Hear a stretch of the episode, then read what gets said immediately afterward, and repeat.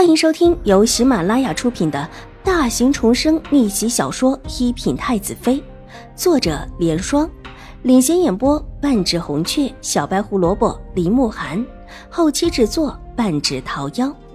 喜欢宫斗宅斗的你千万不要错过哟，赶紧订阅吧！第二百七十二集，嬷嬷不用太过客气。以后宛如有什么做的不对的地方，只管提出来。至于其他的一应事务，还是请嬷嬷多费心。是，老奴记下了。感应到秦婉如从心里表露出来的尊敬，这嬷嬷想了想，又换了一个称呼，但却没有在一边的椅子上坐下，而是规规矩矩的站在秦婉如的身后。既然已经决定当一个奴婢，那就应当有当奴婢的样子。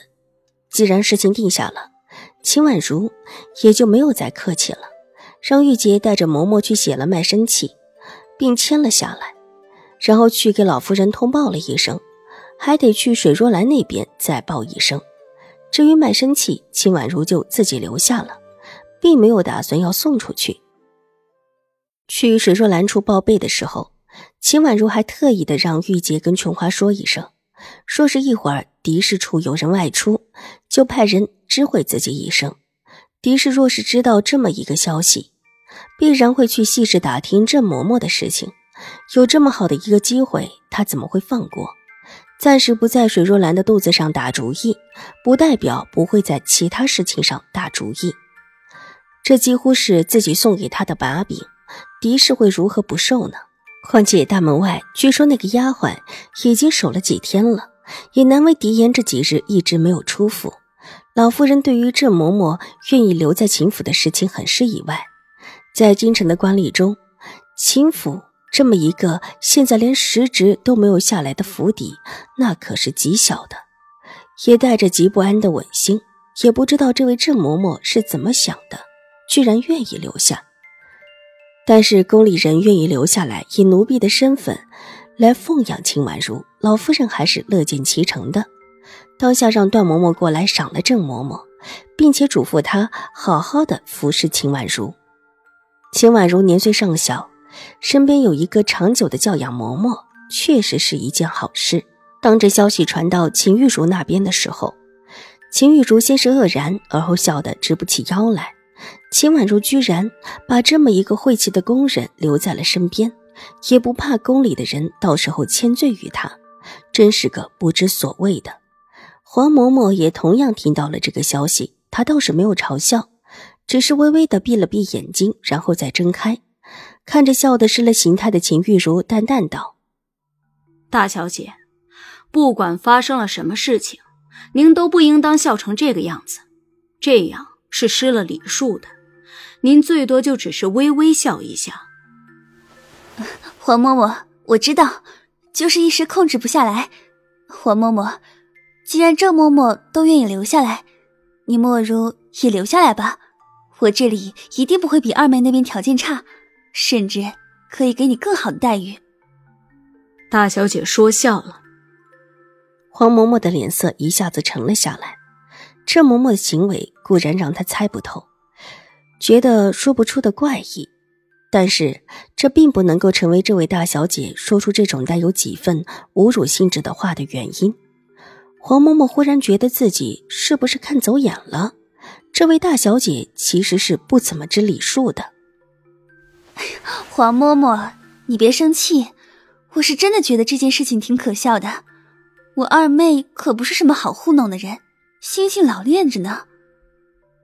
这位郑嬷嬷真的不是被骗了才进府为奴的吗？放着好好的教养嬷嬷不当，偏偏要来当个下人，也不知道这位郑嬷嬷图个什么。大小姐还请慎言。黄嬷嬷觉得自己真的是看走眼了。虽然在府里，但这么口口声声的说自己妹子坏话的姐姐。还真是知书达理的人吗？好了好了，我只是请你来当个教养嬷嬷的，并不是让你来斥责我的。你初到府里，我让人带你去休息一下，我去见见母亲。秦玉茹不耐烦的道：“这会儿也没有什么外人在，教养嬷嬷虽然不是下人，但进府教养不就跟个下人一样吗？难不成还真的打算要管教自己吗？”大小姐，还是先学一个规矩为好。黄嬷嬷面无表情的道，身子拦在秦玉茹面前，还没有打算放行。什么？你居然敢真的阻我？秦玉茹大怒，她可还没有做好被人教养的打算。如果大小姐不想学，那我回去了。黄嬷嬷退后一步。向他恭敬的行了一礼，然后挺直腰板欲转身离去。